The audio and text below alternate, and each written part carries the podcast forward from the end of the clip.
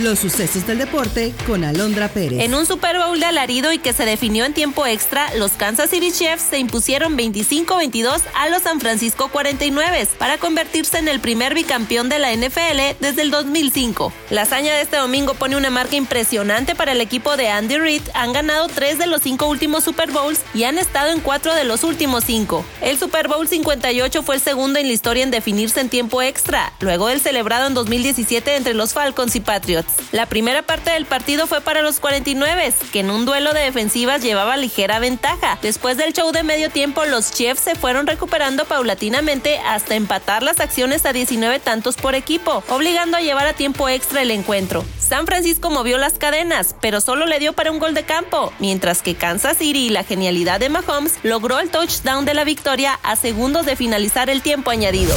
El Club Santos Laguna oficializó la salida del estratega uruguayo Pablo Repeto tras la goleada que sufrieron en casa 3-0 ante Tigres en la jornada 6 del Clausura 2024. Repeto dirigió al equipo lagunero en el Clausura y Apertura 2023, registrando 8 victorias, 4 empates y 6 derrotas. En este torneo Santos tiene apenas 4 puntos de 18 posibles, con una victoria, un empate y 4 descalabros, teniendo récord de 12 goles recibidos y 6 anotados.